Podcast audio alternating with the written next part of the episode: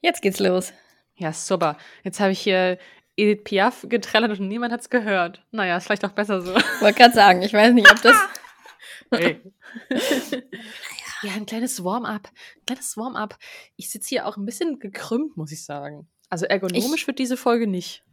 Für mich super ergonomisch. Ich stehe nämlich zum ersten Mal auf Stark. meinem Balance-Kissen und auf meinem. Balance-Kissen, um in deinem französischen äh, Oh, Kosmos ui. zu bleiben. Ui, das Und, wäre mir sehr äh, wichtig. Schau mal, ob ich zwischendrin mal einmal äh, den, den Motor von diesem Schreibtisch anschmeißen muss und dieses Ding nach unten fahre, weil ich nicht mehr stehen kann. Könnte passieren. Ich finde es aber gut, Update. dass du stehst. Ich habe das Gefühl, wir brauchen heute ein bisschen Haltung für diese Folge. Oh ja. Und ich glaube, ich werde mich im Laufe der nächsten Minuten auch aufrichten. Sagen wir es mal so. okay. Los geht die wilde Fahrt.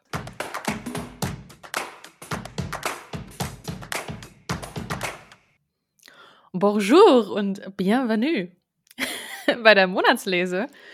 Monatslese? Frankreich. Monatslese. Äh, Frankreich, äh, Augsburg Edition. Äh, hm, ich sitze in Paris, du in Augsburg. Nein, du stehst in Augsburg. Ich stehe in festgestellt. Ja, willkommen zu dieser Folge Bücher und Feelings. Wir gucken zurück auf den Oktober. Was soll ich sagen? It was a wild one. Habe ich so das Gefühl. Wild Wild Oktober. Hast du Pumpkin Spice getrunken? Ich trinke ja keinen Kaffee. Ja, und? Pumpkin Spice Tee. Keine Nee. Ahnung. Aber ich habe ich hab schon einiges an Kürbissen in Suppen- und Eintopfform verdrückt und Ofengemüseform. Also von daher, aber es liegt noch einer drüben. Mal schauen, was ich äh, da noch zaubern werde. Ich habe zum ersten Mal einen Spaghetti-Kürbis gegessen im Oktober. Ich hatte Aha. sonst immer Hokkaido oder, äh, wie heißt der andere? Butternut? Genau, den. Jetzt zum ersten Mal Gibt nur zwei. Kürbisse hier. Danke an die Biokiste Ja. für, diese, für diese neue Erfahrung. It's a Ich first. muss, ich muss sagen, ich kann diesem ganzen Kürbis-Hype irgendwie nicht so viel abgewinnen. Ich habe auch das erste Mal in meinem Leben jetzt einen Pumpkin Spice Latte getrunken. Und ich muss sagen, also naja, ja, da ist halt wirklich auch pürierter Kürbis, war da mit drin, glaube ich. Und irgendwie, ich weiß nicht, muss das? Ja. Muss das? Vielleicht? Naja, Also- es hört ja auch wieder auf. Lassen wir das, aber ich finde das immer sehr herrlich. Ich finde den, ich, find- ich finde es herrlich, aber ich brauch's nicht. Sagen wir es so. Guck Ich wollte von noch mal außen an. Kürbisrisotto machen. Essen Ah, ja. gerne, aber Getränken, Getränken brauche ich jetzt nicht. Eigentlich eine gute Idee. Mit dem Butternut, den ich hier noch habe, ging das ganz gut. Hm. Ist notiert. Ist notiert. Highlight. Ich habe schon im Vorfeld so gedacht, ich sitze hier in meiner Pariser Trägheit, draußen regnet es. Und das ist so ein totaler Kontrast zu vorletzter Woche, als die Buchmesse war zum Beispiel und ich irgendwie mit gefühlt tausenden Leuten durch die Halle geschoben wurde und unfassbar viele Gespräche geführt habe. Und jetzt bin ich hier so in meiner Blase und bin sehr gespannt, wo dieses Gespräch hier heute hingeht. Ich glaube, es wird ein bisschen eine andere Folge, habe ich so das Gefühl. Vielleicht ein bisschen mehr Feelings als Bücher, könnte ich mir vorstellen. Auf meiner Seite jedenfalls. Wobei, ich habe viel gelesen. Ja, ich es habe viel gelesen. Ich habe tatsächlich allein hier schon zwei Bücher beendet, was ein sehr gutes Gefühl ist. Ja. Mm, Ich habe noch zu ja. dir am Anfang des Monats gesagt, ich glaube, das wird nichts und auch Mitte des Monats mit dem viel Lesen oder mit dem überhaupt genügend Bücher bekommen, dass ich hier mit diese Podcast-Folge literarisch gestalten kann. Aber das hat sich dann doch noch ein bisschen gewandelt, muss ich sagen. Und ähm, das äh, dank guter Bücher vor allem. I love it. Hm. Okay, aber, okay, bevor wir aber, ich, jetzt habe ich Bock, auch doch über Bücher zu reden. Bevor wir, aber natürlich äh, keine Folge ohne Eisbrecherfolge. Frage, Frage. sorry. Désolé. Und ich bin an der Reihe. Und es ist ja so, ich hatte ja mal eine sehr gute Eisbrecherfrage. Oder ein, zwei. Und habe immer wieder Angst aber davor. Mm, Ich habe auch ein Feeling jeden zweiten Monat. Angst vor der Eisbrecherfrage. It's a Rollercoaster. Aber ich habe mich jetzt für eine Frage entschieden, die so banal wie tiefschürfend ist, Oh, das sind die schlimmsten. die mir auf der Buchmesse eigentlich von fast jeder Person gestellt wurde, die ich gesehen habe. Hm, ich ahne Schlimmes. und das ist eine Frage, die wir, glaube ich, ganz, ganz oft uns allen stellen, aber nicht immer meinen wir es auch so. Hm. Und vor allem ist die Antwort darauf auch manchmal eine ausweichende. Und jetzt möchte ich aber, dass wir uns den Raum geben und du dir auch den Raum gibst, um diese Frage intuitiv und so zu beantworten, wie du möchtest. Are you ready for it? ja. Also, mach. liebe Tina. Ich denke schon, was ich antworten kann. Hm. Wie geht's dir? Hm. Wie geht's mir? Ja, das habe ich mich tatsächlich in den letzten Tagen, Wochen selber sehr oft gefragt. Und ich habe mhm. absurderweise auch, hätte ich die Eisbrecherfrage stellen müssen, hatte ich diese Frage auch schon überlegt. What the fuck? Wirklich, ja, wirklich. Ähm, aber ja, ich habe tatsächlich keine Antwort drauf gefunden, wie es mir eigentlich geht. Äh, gut wäre übertrieben. Also mir geht's nicht schlecht, so, ne? Es ist äh, alles gut, so körperlich gesehen auch an und für sich. Ich bin nur unfassbar müde. Aber ähm, ich kann nicht so ganz verorten, wie es in mir drin, wie es geht. Mhm. Ähm, ich bin immer noch ein bisschen erschöpft. Ich war ja nicht so lang wie du auf der Frankfurter Buchmesse, eigentlich nur wirklich ein paar Stunden und habe da sehr viel an Gesprächen und Umarmungen in kürzester Zeit aufgesogen. Ähm, und das war einerseits gut und schön und andererseits aber auch sehr intensiv. Ähm, mhm. und das hängt mir noch sehr nach, auch die ganze Zeit. Ich war fast zwei Wochen mit einer Autorin auf Lesereise rund um diesen, diese Buchmesse. Und da gibt es sehr viel zu verarbeiten. Und gerade die Messe, der Diskurs da drumherum, da, Zu dem wir ja, gleich noch mal ein bisschen mehr sagen wahrscheinlich. Dann, ja, das, ja. ich hoffe ja auf betreutes, äh, wie sagen wir immer? Reflektieren. Betreutes Reflektieren hier mit dir, jetzt auch von der Messe nochmal. Ja. Ähm, weil einfach sehr viel in meinem Kopf los ist, äh, sowohl diesbezüglich, also was, ich sag jetzt mal, ich nenne es jetzt mal beruflich, beruflich und buchbranchenmäßig äh, los ist. Dann natürlich Weltschmerz ähm, ist, glaube ich, eins der Lieblingsworte zurzeit. Äh, ähm, das kommt natürlich auch dazu und ähm, ich weiß gar nicht, wo mein Kopf so ist und ich möchte mir gar nicht vorstellen, wo der Kopf von den Menschen ist, die da jetzt noch direkt mit drin stecken und direkt ähm, betroffen sind. Weil mir reicht so schon, hm, sage ich ganz ehrlich. Hm. Wie Aber geht's trotzdem, dir? Ja, ich glaube, ich habe natürlich auch vorher gedacht, okay, wie beantworte ich diese Frage?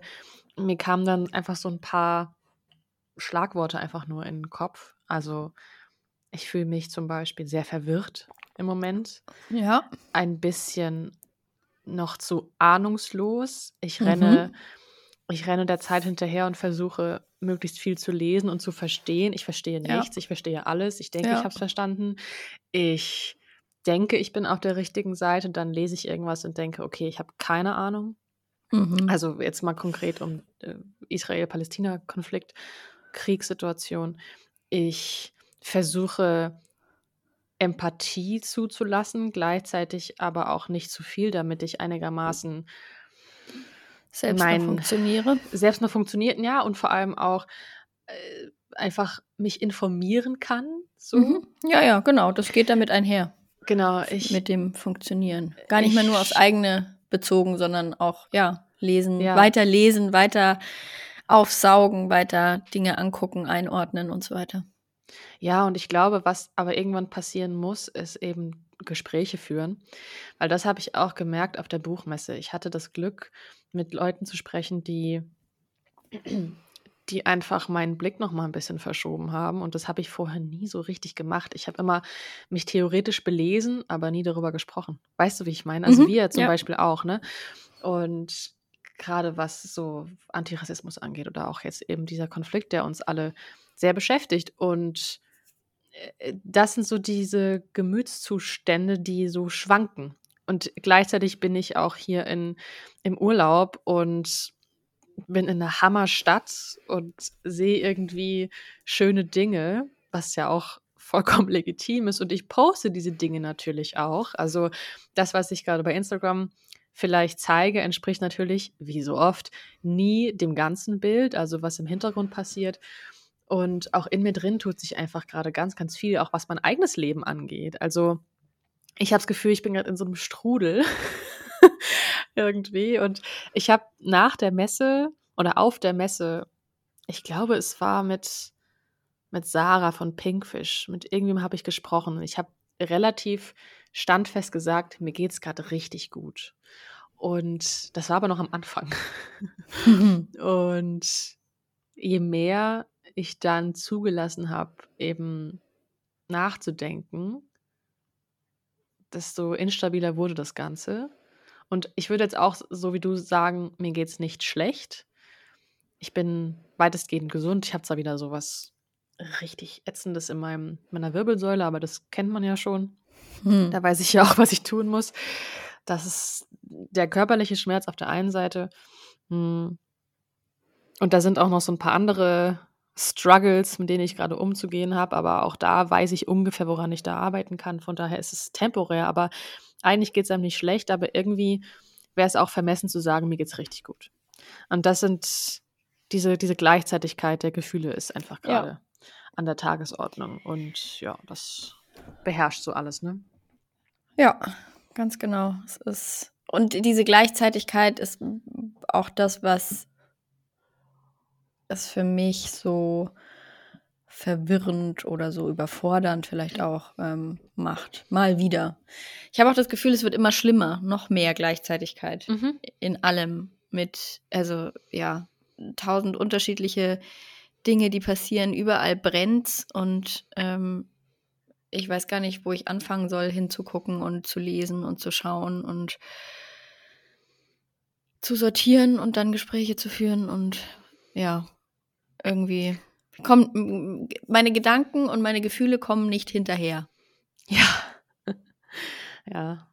Ich, ich fand es halt auch auf der Buchmesse so absurd. Also vielleicht mal ganz kurz zur Einordnung für die, die nicht auf der Buchmesse waren und die uns einfach nur so hier ab und zu mal hören. Die Buchmesse ist mit, also in Frankfurt mit die größte Zusammenkunft an, an deutschen und internationalen Verlagen und Publishern und Rechteinhabern und also da ist es eine Handelsmesse, aber gleichzeitig auch irgendwie eine Familienbegegnung, wo alle wirklich zusammenkommen, die in dieser Branche sich wohlfühlen, die da was machen wollen. Und das bedeutet aber auch, dass da leider Menschen sind, die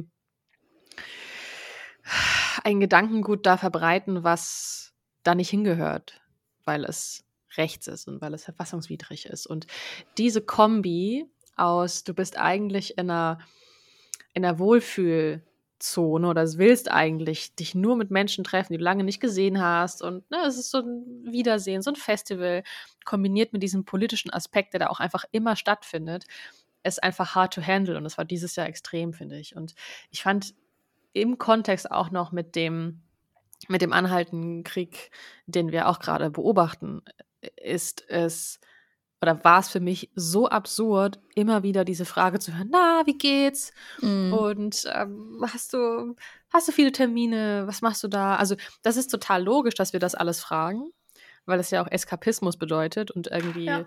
ne, dazugehört. Und wir, wir suhlen uns ja auch in diesem gegenseitigen, ach ja, es ist so krass anstrengend und die Halle ist so stickig und mhm. ne, blau, blaue Flecke sammeln und dann gegenseitig zeigen. Das macht ja auch irgendwie Spaß. Aber irgendwo in meinem Hirn war so eine Abzweigung, wo ich immer wieder hin wollte, wo ich so dachte, das ist so absurd, was gerade ja. passiert. Ja, es total. ist absurd, dass, dass hier ein rechter Verlag meinen Kampf hat. Es ist absurd, dass die Taschen nicht kontrolliert werden, wo Tausende von Menschen in diese, in diese Halle strömen und da Autor, Autorinnen sind, die sich nicht sicher fühlen. Es ist absurd, dass eine Preisverleihung verschoben wird von einer palästinensischen Autorin. Es, es, es war so viel absurd und nicht richtig. Und gleichzeitig dieses Aufrechterhalten wollen von, ach, es ist so schön, dass wir uns hier alle wiedersehen. Also damit habe ich extrem gehadert in den Tagen ja. danach. Also ich hatte so einen richtigen Blues danach. Ich habe auch vieles von dem, was da passiert ist auf der Messe, erst im Nachhinein tatsächlich so richtig erstens mitbekommen und zweitens ja. überrissen in der Intensität oder in der, ja, äh, ja was wie da eigentlich wirklich los war und was wieder irgendwie gelaufen ist. Ähm, und da kamen ja auch immer mal wieder noch Sachen auf, jetzt zum Beispiel vom Verlag und Töchter, die äh, da auch noch mal was gepostet haben, mhm. wo die Buchmesse ein von ihnen antirassistisches Statement bisschen gekürzt hat, sage ich jetzt mal. Solche Sachen, das kam ja, also das kam dann noch so on top ähm, hinten nach, hinten dran gehängt sozusagen. Ja. Und hat dann noch way. mal schön rumgerührt in diesen eh schon wilden Gedanken-Eintopf. Mhm. Vielleicht auch da, was es damit auf sich hatte. Es gab zur Buchmesse, die hatten ja 75 Jahre Jubiläum und die hatten dann da auf der, auf der Fläche so ganz viele Stühle aufgestellt, wie so, so Klappstühle, ne? wie so Regisseurstühle irgendwie vom Set. Und man konnte da wohl was scannen, also Codes einscannen und hat dann Statements, Erinnerungen, Anekdoten von Menschen gehört, die sich eben zur Buchmesse geäußert haben. Also eigentlich eine total schöne Idee. Total. Und das, das Statement von und Töchter Verlag wurde eben, also die hätten das kürzen sollen, damit es überhaupt stattfindet, also haben sie es zurückgezogen, weil sie wollten, dass es, also die wollten sich da nicht zensieren lassen. Und sie haben halt konkret angemerkt, dass es für sie so schade ist, dass eigene AutorInnen auf Color nicht auf die Buchmesse fahren, weil sie sich nicht sicher fühlen. Und das ist eine krasse Aussage, ne? Also, ja, und das, das kannst du krass. eigentlich nicht, nicht weg, wegzensieren. So. Nee. Ähm, und das ist dann eigentlich das Wort dafür, wegzensieren. Mhm. Also mhm. nicht mal kürzen, nee. sondern das ist eigentlich, ja. Es findet nicht statt. Entweder, genau, entweder äh, ihr kürzt es raus oder ihr seid halt nicht dabei. So. Und ähm, genau. das ist ja eine harte Nummer, wie ich finde. Und auch wieder im Nachhinein einer der Punkte, warum ich mir oder wo ich mir wirklich dachte, sag mal, brennt's bei euch eigentlich? Ja, und es brennt halt. Also es, ja. brennt halt einfach faktisch wirklich. Die Messe ist, also ich habe mir, man muss immer unterscheiden, finde ich, zwischen, okay, die Buchmesse macht, weil natürlich arbeiten da super viele Menschen, die nicht genau so ticken wie, wie der Entscheider ganz oben, Frank Boos Jürgen oder Boos. so, ne? Ja, sorry, Jürgen Boos. Ich meine, Frank, Jürgen Boos. naja, Jürgen Frank, Lirum Larum. Aber es ist, also natürlich, also klar arbeiten da, wie gesagt, auch Menschen, die die das auch kritisch sehen. Aber es, ich finde, was wieder mal stattfindet, habe ich so das Gefühl, ist, dass das, ich sag mal, das arbeitende Volk unter diesem Dach weiß Bescheid. Da, da sind Menschen, die wissen, dass das scheiße ist. Und die tun alles dafür, dass es anders ist. Aber was letztendlich entschieden wird, ist außer derer Kontrolle. Und ja. das ist so oft so und das ist so hardcore nervig. Und also was ich auch sehr empfehle, ist ein Statement von Miriam Mahn. Das ist eine Politikerin, die nochmal in, in aller Deutlichkeit gefordert hat, dass Jürgen Boos zurücktritt und warum das wichtig wäre oder was da gerade passiert, wer nicht zu dieser Messe fährt und warum. Und das öffnet wirklich deine Perspektive auf das Publikum und auf die VeranstalterInnen auf dieser Messe. Wer steht da an den Ständen? Wer ist auf dem Podium? Wer ist im, im Publikum? Wer ist in der Jury? Wer ist bei einer Preisverleihung dabei? Ja. Und das ist so erschütternd und so langweilig. Es ist einfach langweilig. Ich will einfach ein bisschen mehr sehen. Ich habe diese Buchpreisverleihung, sorry, es folgt ein Rage-Monolog. Ich habe diese Buchpreisverleihung im Livestream geguckt und ich dachte nur so, oh, weiß, weiß, weiß, weiß, alt, alt, alt, alt. So. Das ist ja, natürlich auch nicht, also überall. Ne, überall, also, überall, überall. Und da saßen hast, Menschen ja. im Publikum. Entschuldigung, jetzt habe ich nee, deinen Rage-Monolog. Nee, bitte nee, mach. Es, nur, es zu nichts. naja, nur allein schon. Ich habe wirklich nur ganz kurz reingeschaltet, weil ich kann das nicht ertragen, solche Preisverleihungen grundsätzlich im Livestream. Ich habe es nicht komplett ähm, angeguckt. Äh, ich habe nur kurz Eine reingeschaltet. Veranstaltung. Und ja. Ah. Und allein im Publikum, da saßen Menschen drin, alte weiße Menschen, die nicht mal geklatscht haben. So, Ja, wenn irgendwelche ja, Einspieler gelaufen sind von AutorInnen, die da einfach ihr fucking Buch vorstellen, die ja auf der Shortlist stehen und was da präsentiert wird. Und Menschen sitzen da drin und sind nicht mal, klatschen nicht mal. So, Mhm. keine Ahnung, ihr seid die von wem auch immer ausgewählten Menschen, die da sitzen dürfen, ja. Und das kriegt er nicht mal hin, da irgendwie Respekt zu zeigen mit einem Klatschen. So, hä? Also, Ja. Ja. Äh, ja, no words. Und also äh, wir müssen ja auch gar nicht lang und breit über Nee. die, die Entscheidung sprechen, weil ich möchte auf gar keinen Fall gegen eine Jury irgendwie wettern. Ich saß Nee. nicht in diesem Raum, ich habe diese Entscheidung nicht getroffen. Das ist sicher einer der härtesten Jobs, die ich mir vorstellen kann.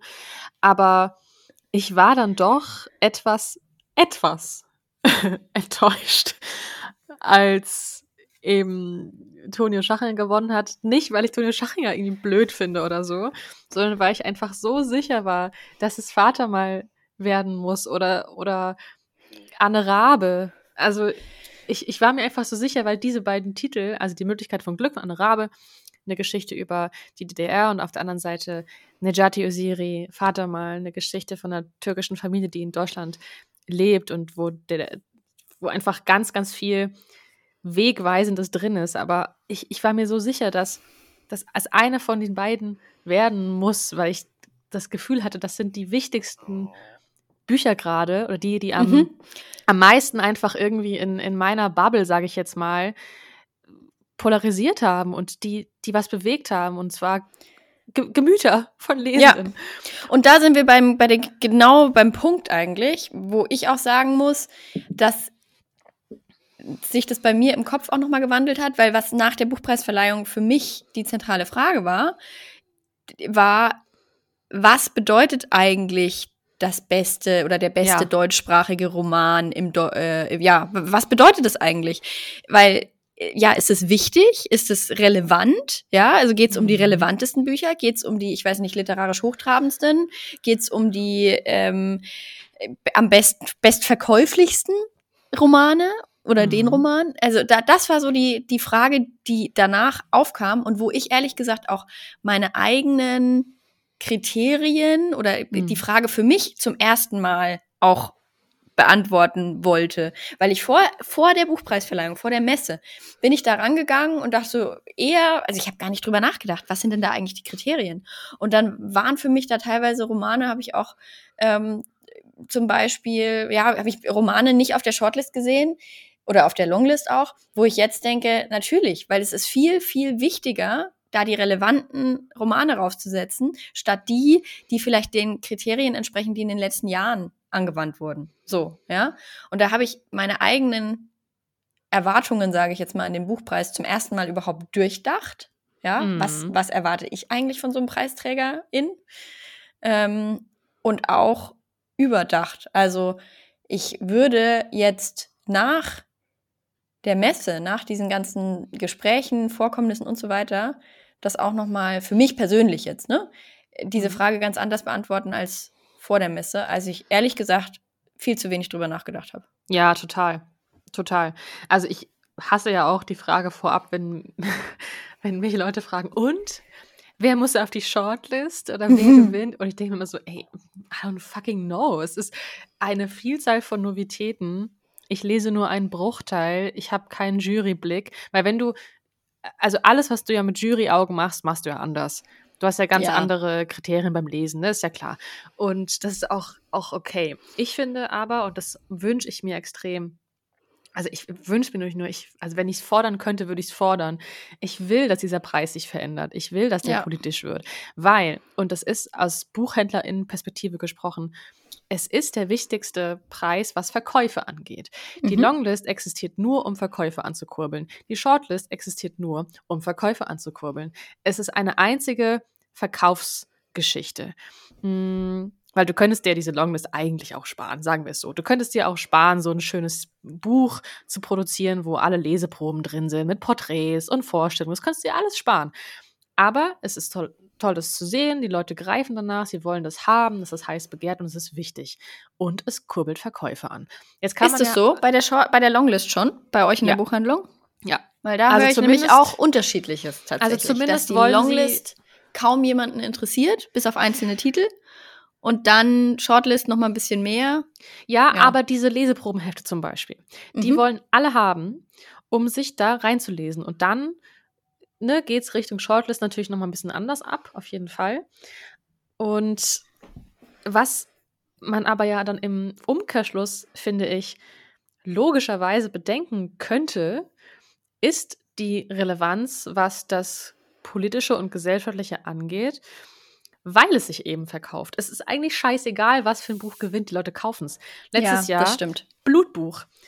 Also ich war mir sicher, okay, unsere Kundschaft, die ist schon ziemlich woke, so, ne? Aber da ist auch noch viel Luft nach oben. Und ich dachte nur so, ich freue mich auf den Moment, wenn diese Kundin in einem halben Jahr zurückkommt und mir ihr Feedback zu diesem Buch sagt. Da wird ganz viel dabei sein, ah ja, so habe ich nicht verstanden. Aber sie hat es gekauft und sie hat es gelesen. Das heißt, die Leute wagen sich an einen Text, obwohl sie nicht wissen, ob das was für sie ist. Nur weil eine Jury sagt, das ist das beste Buch des Jahres. Also ist es doch die optimale Chance, also gerade aktuell, wir haben einen fucking Rechtsruck in Deutschland. Es passiert einfach gerade so schnell so viel. Wenn ein Buch wie Vater mal gewonnen hätte, was du für eine andere Zielgruppe erreicht hättest. Es ist so krass zu sehen, wer diese Bücher kauft und wer sie liest. Und jetzt verliert das so an, an Gewicht. Es, es wird in der Versenkung landen, weil es diesen Preis nicht gewonnen hat. Und natürlich ne, kann man dafür kämpfen, als Buchhändlerin weiter diese, diese Geschichte zu empfehlen. Und das ist mega wichtig und ne, bla bla bla. Vielleicht sprechen wir auch gleich einfach nochmal drüber und empfehlen Vater mal allen Menschen, ja. die hier zuhören.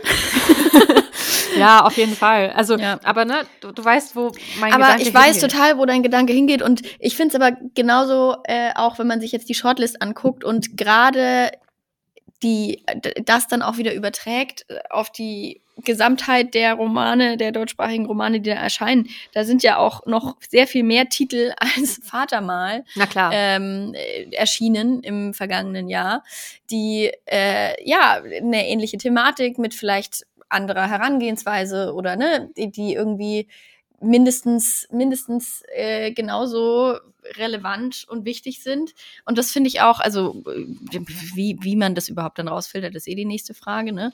Ähm, aber ja, allein diesen einen Roman oder diese relevanten Romane auf der Shortlist äh, stellvertretend für so viele andere auch damit mit draufzusetzen oder gewinnen zu lassen. Ja, naja.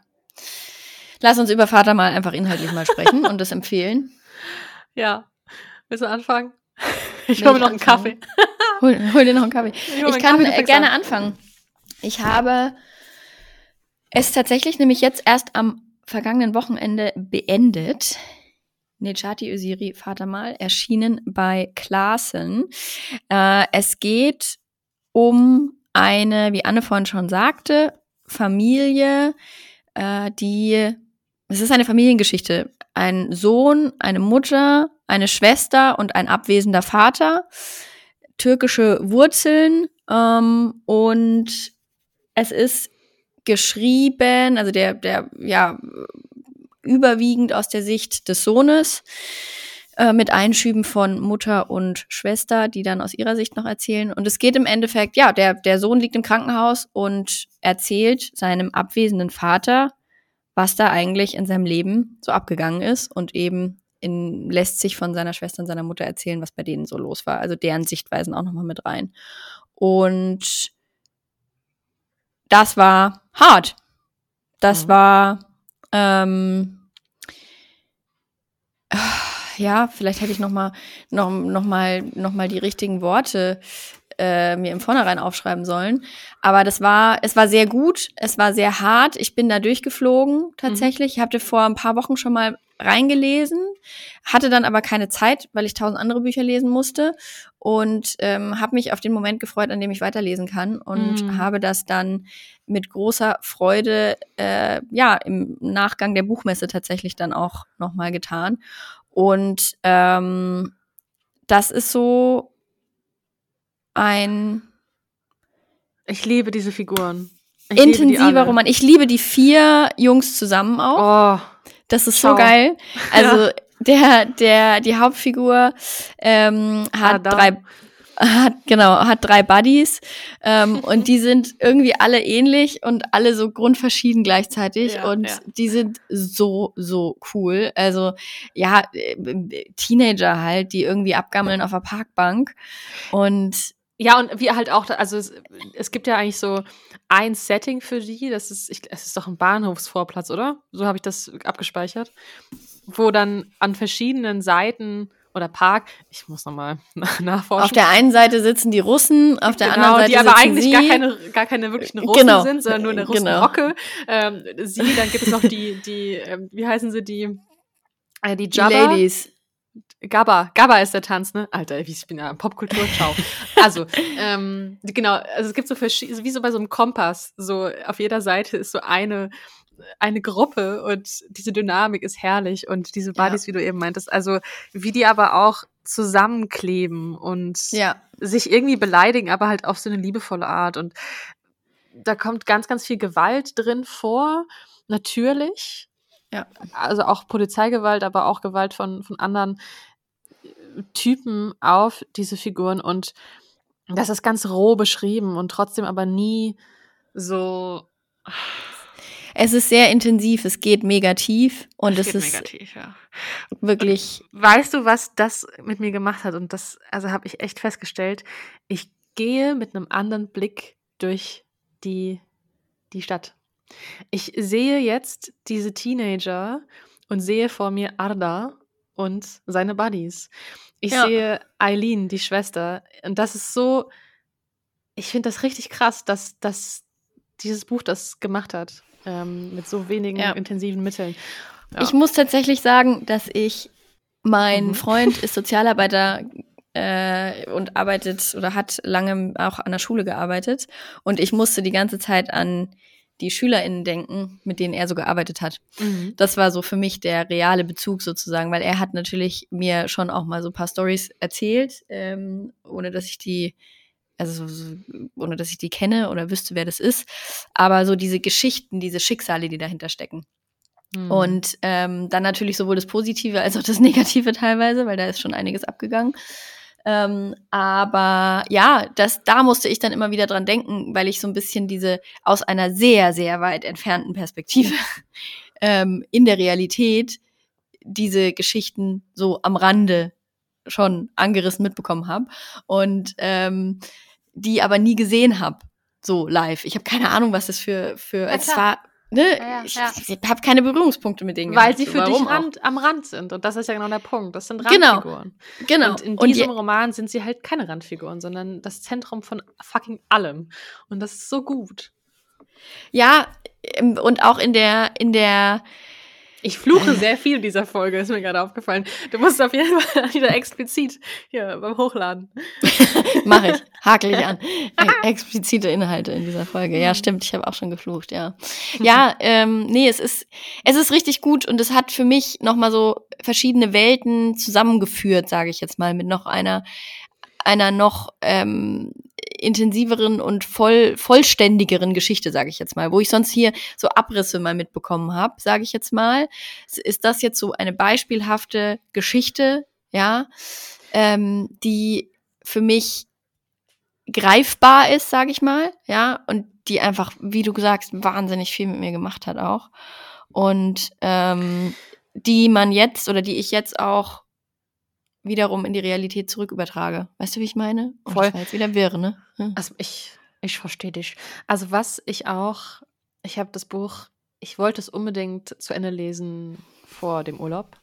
Habe ich auch geschafft. Ich habe es nachts zu Ende gelesen und lag dann so in meinem Bett und dann gibt es da im letzten Drittel, würde ich mal sagen, gibt es eine, eine Szene, ich sag nur Garage und, und Soße holen.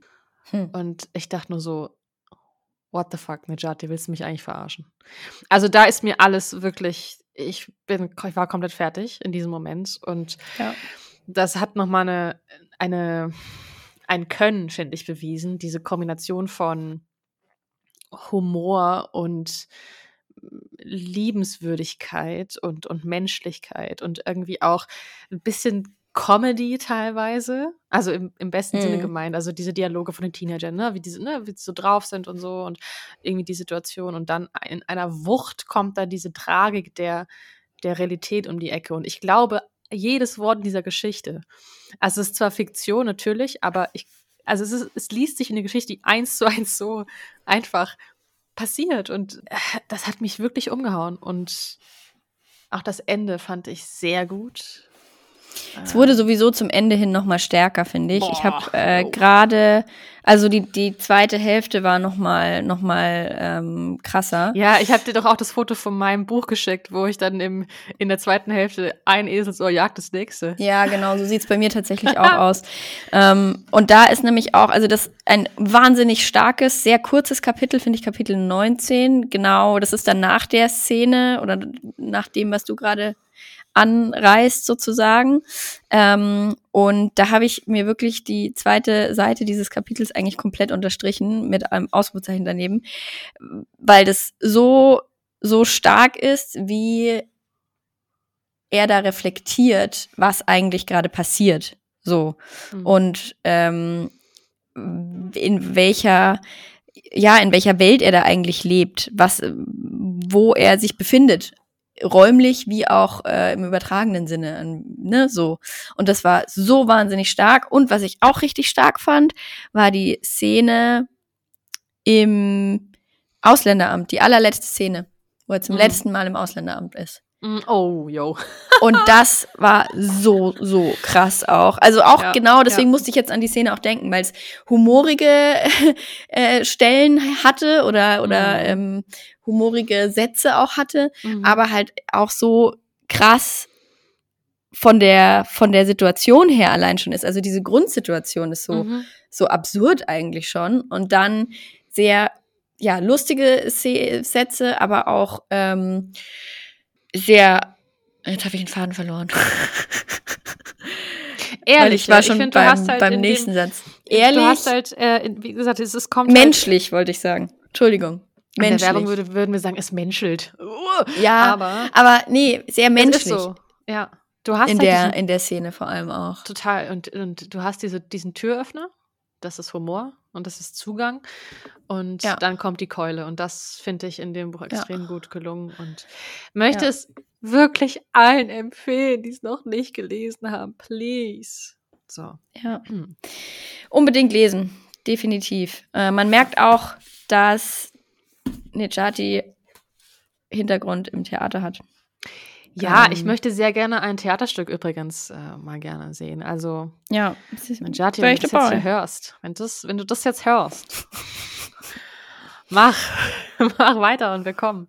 Die Monatslese reißt an. Zu Vater mal das Theaterstück. oh, ja, ey, komm, das da ist doch was, da ist doch bestimmt was in der Mache. Das könnte ich mir schon vorstellen. Das wäre mega. Es wurde ja auch ein hammergeiler Trailer gedreht, also kann man auch sehr empfehlen zur Einstimmung. Da finde ich Marketing mal wieder sehr gelungen. Bei Instagram könnt ihr angucken, bei Ulstein, Buchverlage. Und der Vanejati direkt auf dem Profil. Da gibt es so Sequenzen, äh, Trailer-Sequenzen von Vater mal. Finde ich auch sehr gut. Mhm, mhm, mhm. Also, Empfehlung, Haben wir das mal geklärt? Genau. Ja, Und Können wir- jetzt als nächstes. Ich habe tatsächlich in den letzten Tagen sehr viel Gutes gelesen. Also ich bin sehr happy über meinen Lesemonat Oktober und äh, könnte anschließen oder dir einmal die Bühne überlassen. Also wenn du was hast, Ja, was schließ mal thematisch. Ich schließ mal an. Okay. Also, ich habe. Ich mache mal so ein kurz-lang-Ding. Ja, so ein Schnelltipp-Ding. Mhm. Schnelltipp-Joker ist ein Buch, was ich Anfang Oktober gelesen habe, und zwar Der Kaninchenstall von Tess Ganti. Hervorragend übersetzt von Sophie Zeitz und bei Kiwi erschienen. Ist ein Buch, um das ich irgendwie nicht rumkam. Ich wollte es schon ganz lange äh, lesen, auch als alle bei Instagram durchgedreht sind und dieses Buch abgefeiert haben. Und dann hatte ich das Glück, es mit dem Beruf zu verbinden, weil ich einen Text für die Bücher dafür schreiben sollte der mir wahnsinnig schwer gefallen ist, weil das Buch einfach so irre ist und so komplex und so krass und gut, dass es gar nicht so einfach ist oder war für mich, diesen Inhalt zu greifen ohne nicht dauernd abzuschweifen und zu sagen, Leute, es ist ein abgefahrenes Buch, es ist unberechenbar, es ist geil, lest es einfach, vertraut mir einfach. Mm, das mache ich jetzt hier. Vertraut mir einfach. es ist lesenswert, aber grob angerissen spielt es in Indiana, in einem fiktiven Ort namens Wacker Vale. Ist aber angelehnt an eine echte Stadt namens South Bend, da kommt die Autorin her. Und in dieser echten Stadt gab es vor einigen Jahren eine Krise, nämlich die Schließung einer Automobilfabrik, ähm, Studebaker. Ich weiß nicht, ob du die Automarke kennst. Und Nö. nö, die, die Aber dicht- ich bin bei Automarken auch nicht sonderlich ja, bewandert, muss ich äh, auch nicht, ja, gut. Jedenfalls haben die dicht gemacht und was dann passiert ist in den 60er Jahren oder 70er Jahren, ist das natürlich, da haben so viele Menschen gearbeitet und auch deswegen da gelebt, dass die natürlich in einer krassen ökonomischen Krise waren. Also da ging einmal das Leben in Abgrund, so, weil die kein, keine existenzielle Sicherheit mehr hatten. Und dieser, dieser Riss hat sich sozusagen durchgezogen durch die Generation, sodass auch heute noch Menschen, die da aufwachsen, davon zehren, was da damals passiert ist. Und dieses Ding hat Tescanti sich geschnappt, um daraus eine fiktive Geschichte zu spinnen, um diese ja, diese großen und kleinen Krisen, dieses Scheitern von, von Träumen oder dieses aber immer noch an Hoffnung festhalten von diesen Figuren zu porträtieren. Und das macht sie mit sehr interessanten Figuren, unter anderem Blondine, das ist eine 17-, 18-jährige Teenagerin, die eine Obsession hat mit Hildegard von Bingen zum Beispiel. Dann sind da auch noch andere Teenager, die bei ihr in der Wohnung leben und die sind alle komplett verknallt in diese Person und das wird dann auch ein bisschen wahnhaft. Ähm, dann gibt es noch einen, der irgendwie Rache üben will und nach Vacaville reist. Äh, dann gibt es noch eine grundeinsame Frau, die hauptberuflich Online-Nachrufe editiert. Also es sind so, so ganz, mh, also mega interessante Figuren, die es, glaube ich, auch alle so gibt. Mhm. Und was eben Tescanti macht, ist, dass sie eigentlich, also es ist kein, kein, kein klassischer Plot in dem Sinne, es ist eigentlich ein Konglomerat an ganz, ganz vielen Begegnungen und Fragmenten und dadurch auch verschiedenen Stilen, die sie da beweist. Und das ist extrem gut. Und unberechenbar und absurd und abgefahren und lustig und melancholisch. Ich glaube, viele kamen nicht so richtig damit klar oder haben gesagt, ja, ist ganz gut, aber mehr auch nicht. Ich habe es halt hart gefeiert. Mhm. so, also für mich war es tatsächlich ein Highlight und ähm, ja, das war jetzt gar nicht so kurz, wie ich wollte. Sorry. Nee, das zählt nicht mehr als Schnelltipp. Ah, désolé, désolé. Na gut. Das war jedenfalls äh, ein Amerika-Roman, den ich gelesen habe, der mir sehr gut gefallen hat. Und ich mag ja so Geschichten vom Scheitern. Also ich finde nichts langweiliger als so diese American Dream Heldenreise, wo irgendwie vom Tellerwäscher zum Millionär. Ich finde, das ist halt so lame. Ich mag halt richtig gerne, wenn es halt nicht gut endet. Also wenn da einfach, ne, wenn da Hm. das Leben einfach so ist, wie es ist. Und äh, in dem Fall, da ist auch noch ein Funken gut dabei. Also es hat schon auch, ich würde jetzt nicht sagen, dass es schlecht endet, aber es, es eskaliert. Sagen wir es mal so. Damit hast du mir jetzt die perfekte Überleitung geschaffen Klasse. zu einem kurzen Roman, den ich sehr empfehlen kann, äh, aus dem Verlag Kremeyer und Scheriau. Oh. Malus von Simone Hirt. Äh, ein schmaler, 170 Seiten umfassender Roman, der es aber sowas von in sich hat. Und vor allem das Ende war ähm, richtig, richtig heftig. Also wirklich, ja, richtig krass. Und hat ich noch liebe mal, einfach, ich liebe einfach abgefuckte Endings. Ja, da ist auch wenig Hoffnung drin, das muss man leider sagen. okay. Aber Erzähl. Also richtig krass. Also ich äh, wirklich einfach ein, ein krasses Buch. Man kann's, ich kann es gar nicht anders irgendwie auch beschreiben. Also es geht im Endeffekt, die Idee, die Grundidee ist, ist genial. Ähm, es geht darum, um die Frage, was passiert, nachdem Eva aus dem Paradies vertrieben wurde. Und Simone Hirt beantwortet die, indem Eva in der Gegenwart in Wien Meidling äh, auftaucht. Und äh, dann mit den Folgen, ja, kämpft, kann man nicht anders sagen, die ihre Entscheidung aus einer toxischen, gewaltvollen Beziehung auszubrechen, einhergehen. Das heißt, ja, sie kommt eben da in Wien-Meidling an und äh, hat dann im Endeffekt geht es dann um eine Scheidung, es geht um die Frage des Kindeswohls, es äh, geht ja um, um all diese Themen, die in der Gegenwart, in der Realität sehr, ähm, ja, die sind einfach sehr real. Mhm. äh, und Adam und Eva, ja, das kann ich, das, bin ich jetzt, bin ich jetzt äh, wieder die, die Atheistin, die in mir spricht, nicht real äh, ist, sind. Ähm, aber so dieser, dieser große Mythos, ja, diese große Geschichte, diese Erzählung, die wir alle zumindest im Rande kennen, ne? Ähm, Eva äh, sündigt, die Frau ist die Schlechte, sie sündigt und wird von Gott aus dem Paradies vertrieben. Und dann, ähm, ja, wird das alles quasi aufgearbeitet in dem Sinne, als dass die Konsequenzen äh, klar werden. Sie trifft dann äh, Magdalena. Und es ist eine, auf der einen Seite eine Geschichte auch von Zusammenhalt und ja, wieder diesem, diesem ja, weiblichen Zusammenhalt und Support und gleichzeitig aber eben auch diese sehr gewaltsame, toxische Beziehung, die da natürlich auch noch weiter ihre ähm, Finger nach ihr ausstreckt. Und oh. ich habe beim Lesen wirklich mehrfach das auch nur schwer ertragen können, was da passiert. Okay. Es ist wirklich auch Dinge, die da gesagt werden. Da, es ist auf so wenigen Seiten so komprimiert, was da an Hass, an Gewalt, an ja, toxischen Handlungen und Aussagen getätigt wird. Das ist wirklich stellenweise sehr schwer zu ertragen. Ähm, aber äh, genau deswegen auch so gut. Also genau das macht es wirklich zu einem sehr lesenswerten Buch, wenn man es ertragen kann. Und äh, was ich auch sehr schön finde, es ist, es wird auch viel, es werden viele, viele Äpfel angebissen und gegessen in, in diesem Roman. Es wird aber auch viel weibliche Literatur gelesen. Und da gibt es dann sogar eine, auch eine Leseliste mit hinten drin. Und äh, ja, das äh, ist dann nochmal direkt fertig mit dem, gleich weiter zum nächsten Buch, ähm, was empfohlen wird dann von, ja, kann man dann sehen, wie, wie man will, von Eva oder von Simone Hirt, der Autorin. Ah, okay. Ja, genau. Also wirklich krasses Buch mit einer sehr guten Grundidee, gut geschrieben, umgesetzt.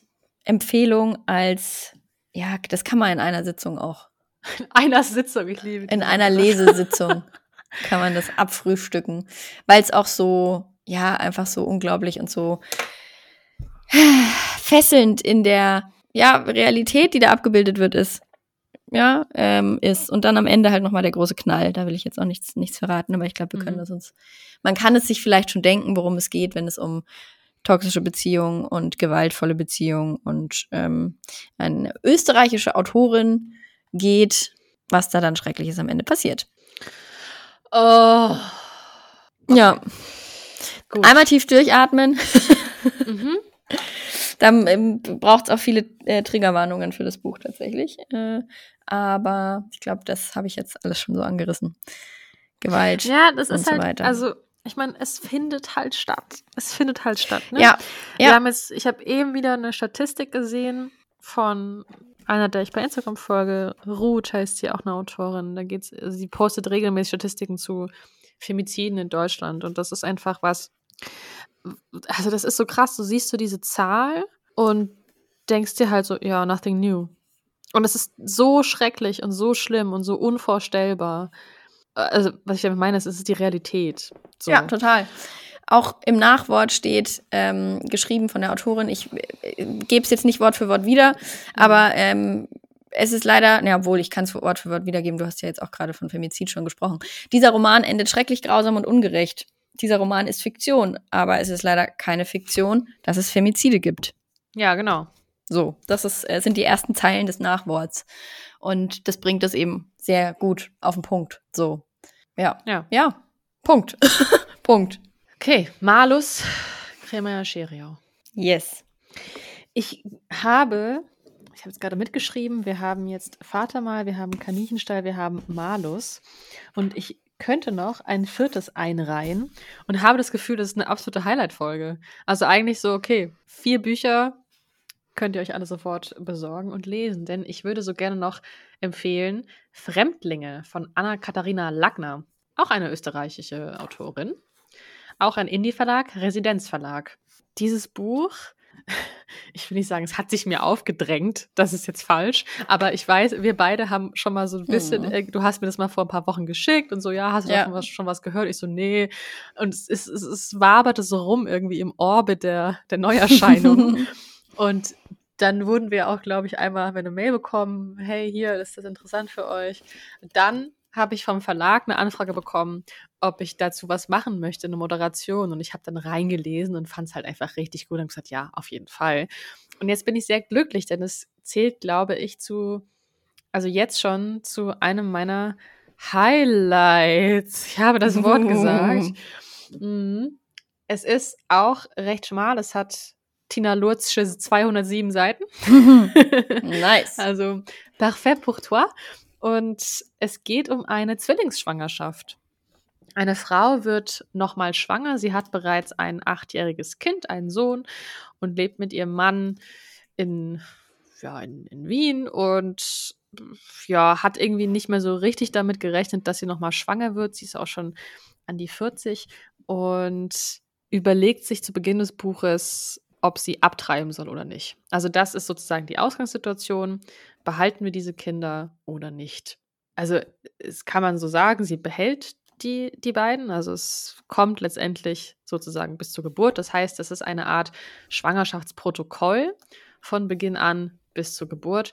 Und was da abgeht in diesem Kopf dieser Person ist so relatable und so schwankend und so gleichzeitig alles am Start, was du dir nur vorstellen kannst. Und genauso ist es wahrscheinlich auch. Also Zweifel überhaupt an Mutterschaft, Zweifel an sich selbst, dann wieder das totale Befürworten davon, dann das Hinterfragen vom, von System, vom Schulsystem, von Bildern, die konstruiert wurden im Laufe der letzten Jahrhunderte sozusagen und auch was das mit einem Körper also was sich verändert, wenn ein Körper plötzlich schwanger ist und dann einfach öffentliches Gut ist und jeder Mensch sich einfach rausnimmt, äh, anzufassen, zu kommentieren, zu fragen und so weiter. Das kennen wir ja alle. Also, hm. aber auf eine Art, die, wie ich finde, also ich habe sehr viel wiedererkannt, aber trotzdem war das so ein Fall von, du liest ein Buch und nickst und unterstreichst und der Bleistift wird immer stumpfer, weil du so viel unterstreichen willst. Ich hatte so nie, nie, nie Vibes. Mhm wo du dich bestätigt fühlst in, in dem, was du selbst schon wirr gedacht und gefühlt hast. Und da ist es einmal nochmal literarisch extrem gut auf den Punkt gebracht. Und das fand ich extrem gut, tatsächlich. Also, ja, kein Buch, was irgendwie was löst oder so, also, wo du jetzt danach nicht denkst, aha, ja. jetzt weiß ich, was ich tun muss. Ja.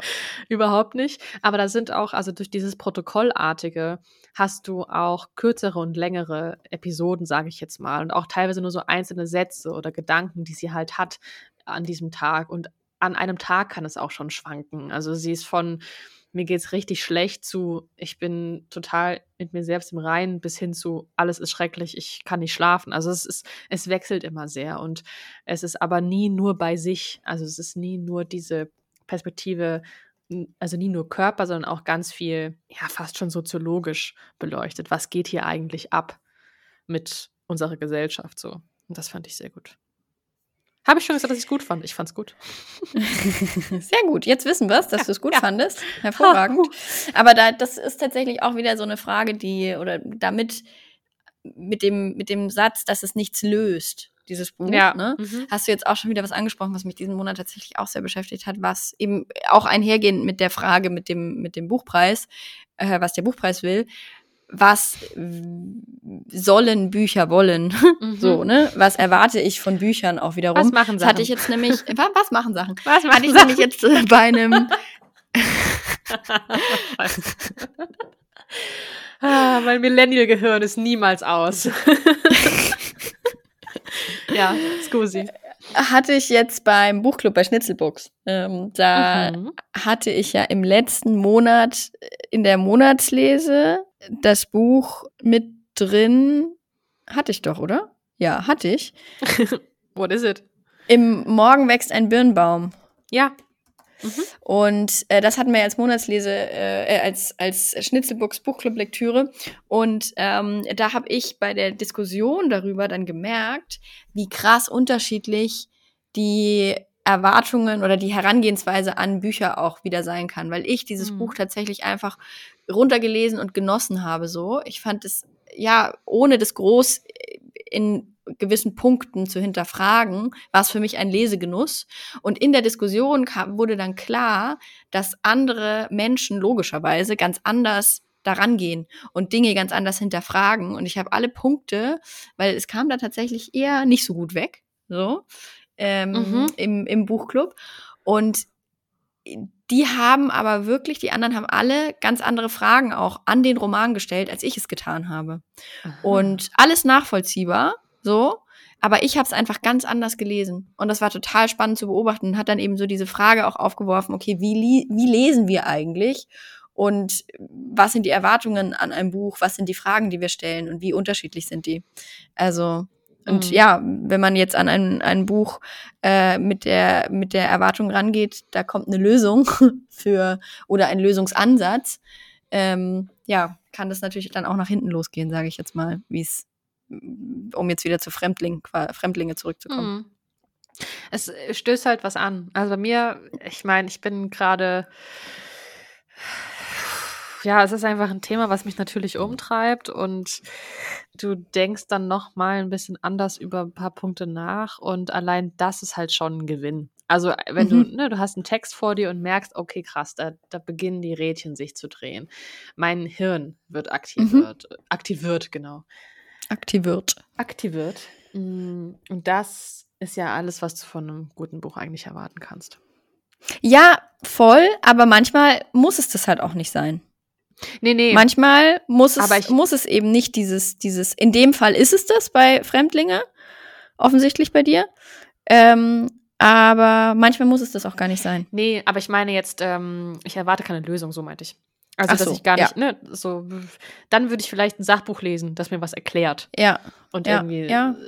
Was aufzeigt oder ein geiles Sachbuch, was Zukunftsvisionen präsentiert, wo ich denke, okay, nice, ähm, das wusste ich nicht, dann lass doch das machen. Also, das erwarte ich jetzt nicht von Literatur in dem Sinne, sondern ja. dass da bei mir selbst einfach noch genug passiert danach. Ja. Ja. Ja, ja. Ja, und dann Ach, lese ich noch eine Romcom, die ist aber schlecht.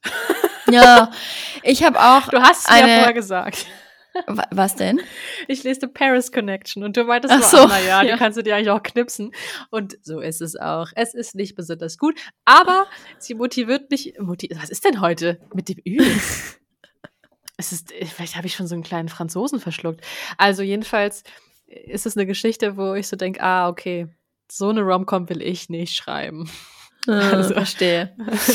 ja, ja naja, aber ich habe auch aber zwischendrin Wichtigeres sagen, glaube ich. Nee, auch nicht, nicht wichtig. Ich habe nur auch äh, einen New Adult-Titel diesen Monat äh, gehört, tatsächlich. Oh, ja, Aha. Mhm, ich weiß. Und du weißt? ja, äh, ich glaube, oder?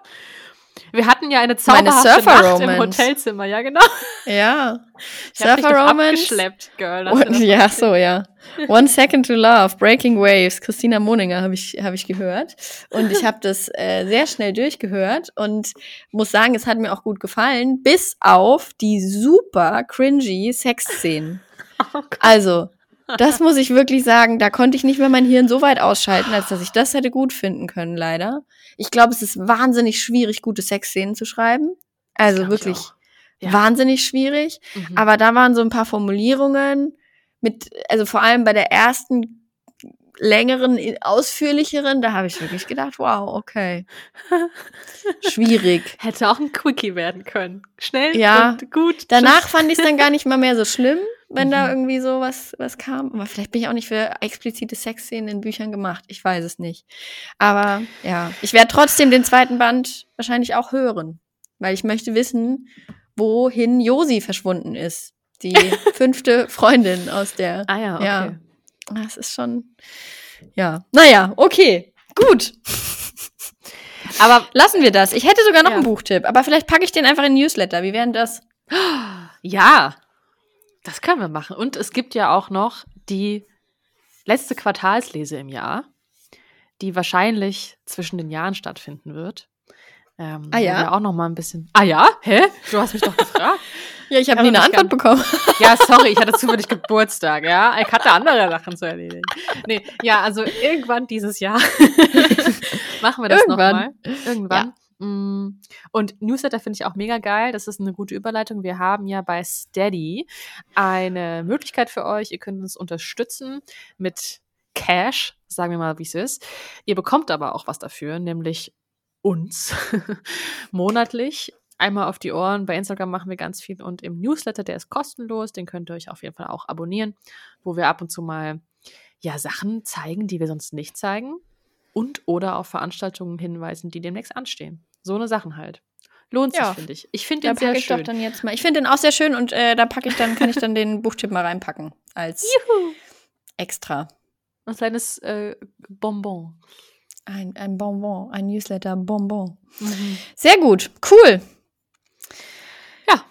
Das war wieder viel intensiv von ähm, Buchpreis und Buchmesse hin zu sexy Surfer Romance. Alles dabei. I didn't see how that. I didn't see it coming.